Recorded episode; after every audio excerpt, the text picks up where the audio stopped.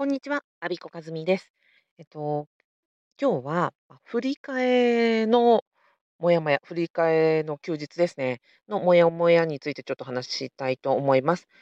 なんでこれを話すかと言いますと、今週土曜日、8月28日の公務員限定のオンライントークイベントを主催しております。えっと、パブパブというグループです。で、そのテーマが、公務員がしょぷ職場では言えない話、また外でも言えない話を公務員限定のオンラインで話して、モヤモヤの糸口を解決の糸口を見出そうというグループなんですね。で、テーマが今月は公務員の休暇と休業というテーマですので、まあ、それに関連して、休むことに関するモヤモヤを話したいと思います。今日は振り替え。で、まあ、なんで振り替えについてかと思ったかというとですね、実は昨日、あの、公務員、えーの副業スタート前講座という講座を2020年6月から7月にかけて1ヶ月間やっておりました。で、そのメンバーの皆さんが、えー同窓会やろうっていう風に言ってくださって、あの、近況をね、話し合う会をやってくださったんですよ。で、私も参加させていただいて、もう1年以上ぶりに、あの、皆さんのこ講座からはね、終わった後1年以上ぶりに、あの、経ってるんですけど、久しぶりにお顔を拝見して、近況をお伺いして、なんか私も元気いただいた、嬉しかったっていう話なんですね。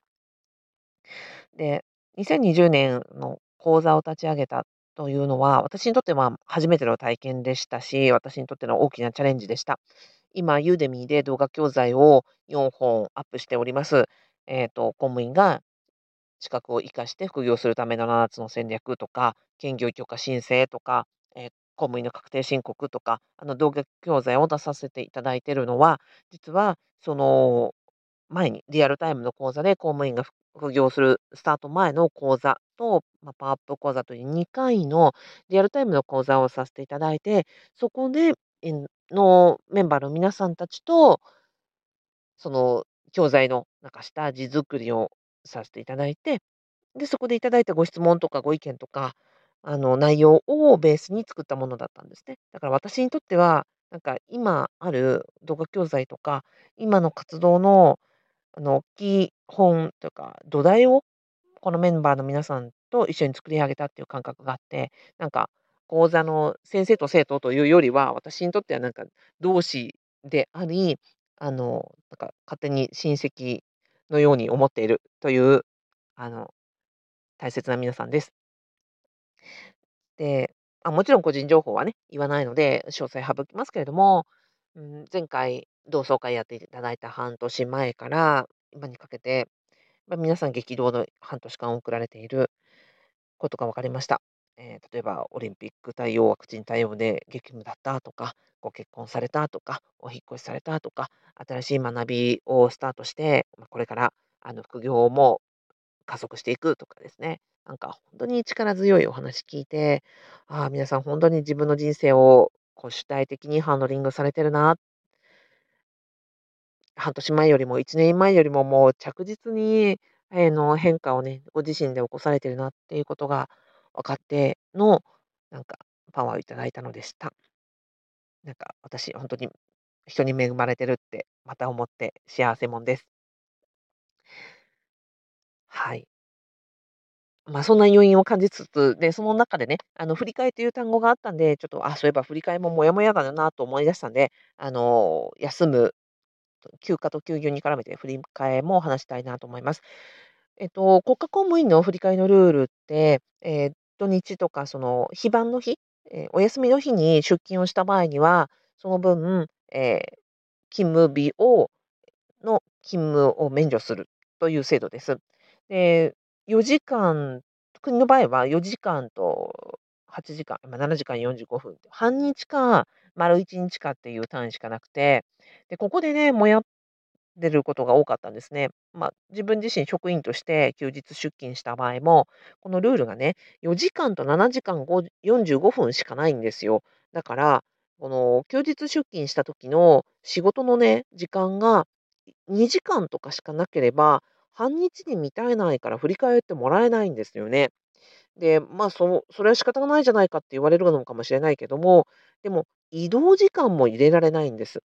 で、私がね、その保護観察官だった時に、えっと、よくあったのが、休日の行事対応なんですよね。特に、まあ、社会を明るくする運動という再犯防止の法務省のその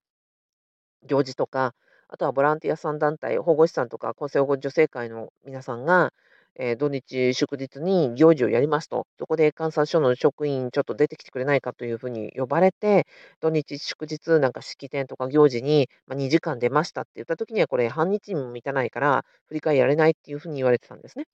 で、でもですよ、時間その行事の時間は2時間なんですけど、行くのに1時間、帰るのに1時間、移動時間が含まれないんですよね。だから、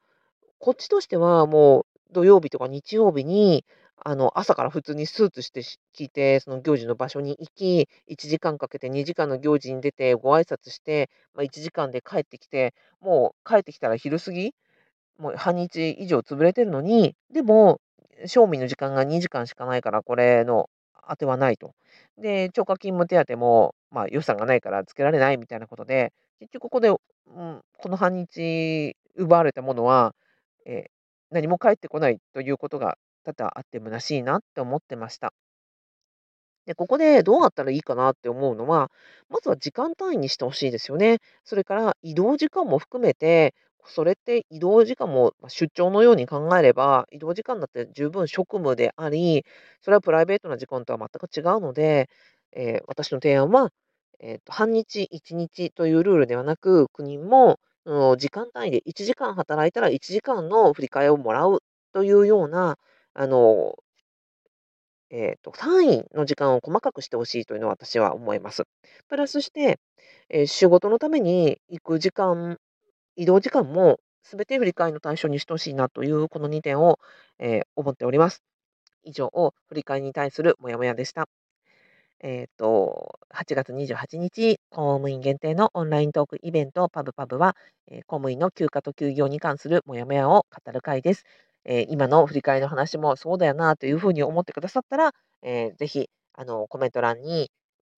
イベントのご案内に載って載せておきますので、えーよかったら見てみてください。最後までお聴きいただきありがとうございました。阿ビ子和美でした。